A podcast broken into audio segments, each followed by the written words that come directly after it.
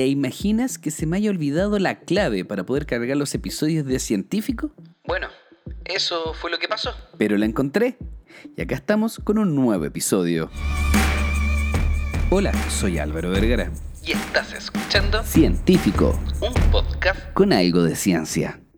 Déjame contarte cómo la cebolla tiene un compuesto que puede mejorar tu cerebro.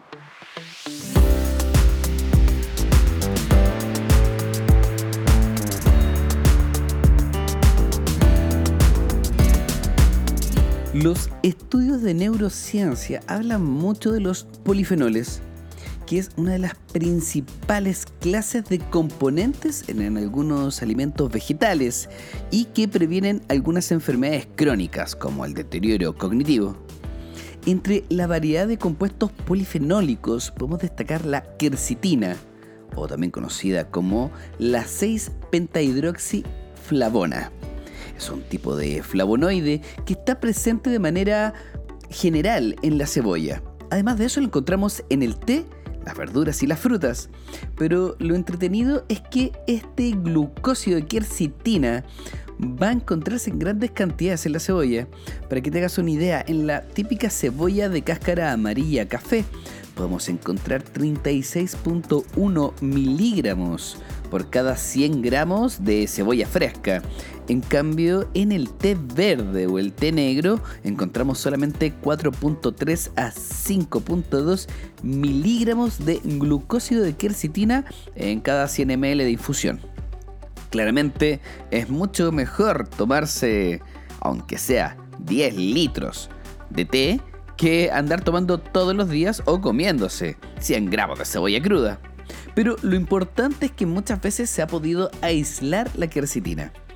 Una función muy importante de la quercitina es su capacidad antioxidante. Y eso es algo muy importante cuando queremos hablar del deterioro cognitivo. Además se ha demostrado que la ingesta dietética habitual de quercitina suprime la acumulación de grasa abdominal y hepática.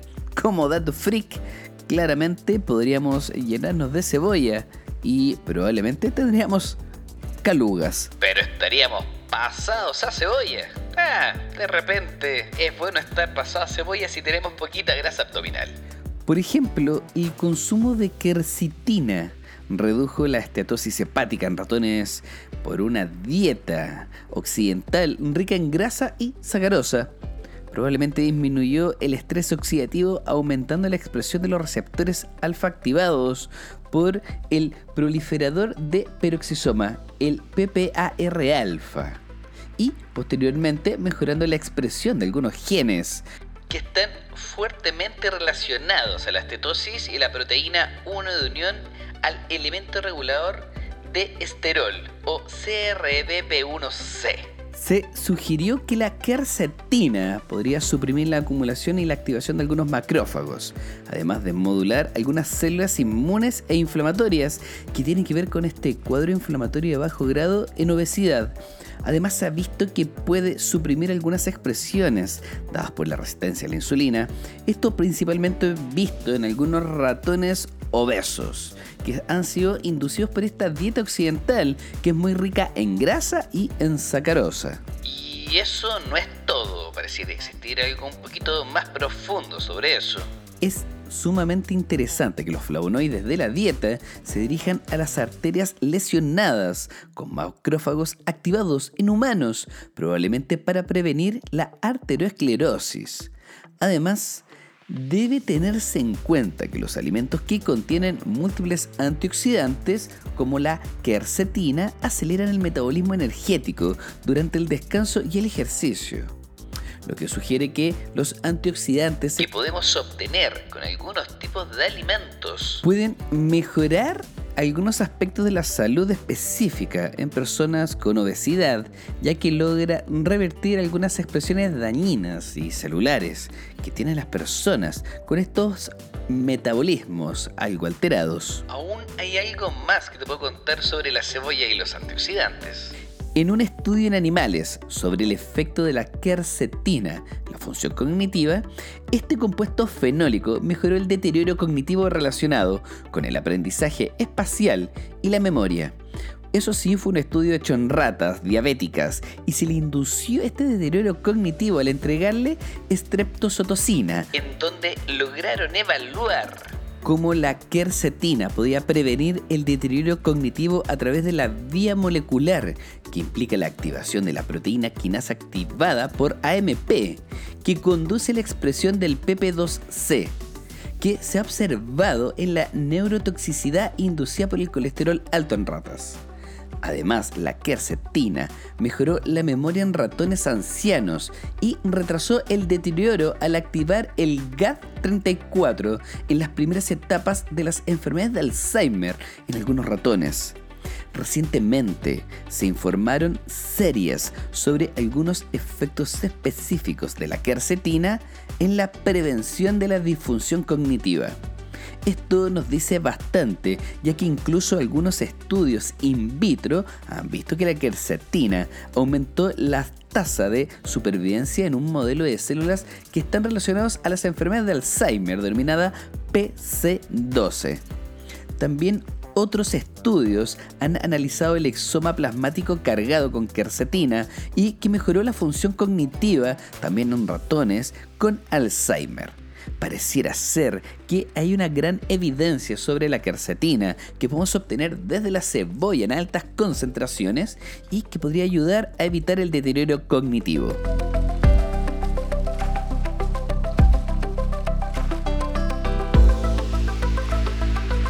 Para poder comprender si esto pasaba en humanos, se tenía que dilucidar el efecto de la cebolla rica en quercetina sobre el deterioro cognitivo, relacionado con la edad, un equipo de investigadores del Departamento de Gestión Médica e Informática de la Universidad de Hokkaido, en Japón, se puso en la misión de experimentar y ver si este resultado podría pasar en seres humanos, y realizaron un ensayo clínico, un estudio comparativo de dos grupos paralelos doble ciego aleatorizado, que fue controlado con un placebo. En pocas palabras, en un periodo de 24 semanas tomaron a 70 hombres y mujeres entre los 60 y los 80 años y los sometieron a diferentes tipos de evaluaciones y puntuaciones de la función cognitiva, mediada por el CAID-I2 y diferentes tipos de tablas para poder ver en qué estado se encontraban estas personas para luego de este periodo de 24 semanas consumiendo cebollas ricas en quercitina, pero ojo, pequeñas dosis, no llenarse todo el día de cebolla, tenían que ver si que podría existir alguna mejora en el punto de evaluación que estaban generando. ¿Y cuál fue el resultado de consumir cebollas amarillas que son ricas en quercetina? En comparación con el placebo, la cebolla rica en quercetina produjo mejores y mayores puntuaciones en los diferentes tipos de escala. Técnicamente estamos hablando que se duplicó la puntuación, en donde originalmente era 0.9, ahora era 1.7 e incluso 2 en algunos tipos de escala. Se duplicó y se mejoró casi todos los marcadores sobre la función cognitiva.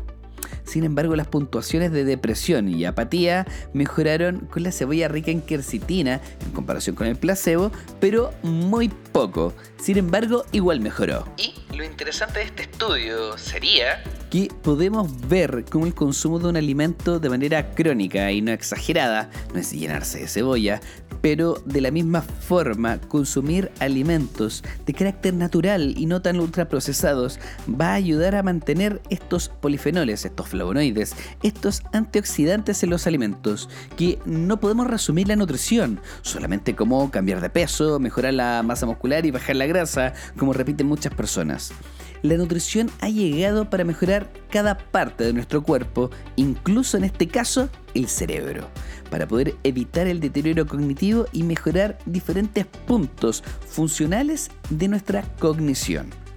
Además de eso, tengo que destacar algo increíble. Este estudio, a pesar de una población, ¿cierto? Algo específica en Japón por la edad y todo, lo interesante es que evaluaron de muchas formas diferentes puntos, compararon diferentes escalas que medían lo mismo y dieron el valor, la especificidad para poder proyectar un resultado real, un resultado realmente increíble, que lo único que nos dice que a medida que comamos más natural, y en este caso un poquito más de cebolla, nuestro cerebro va a estar mucho mejor. Si te gustó este episodio, ya sabes qué hacer. Compártelo en tus redes sociales.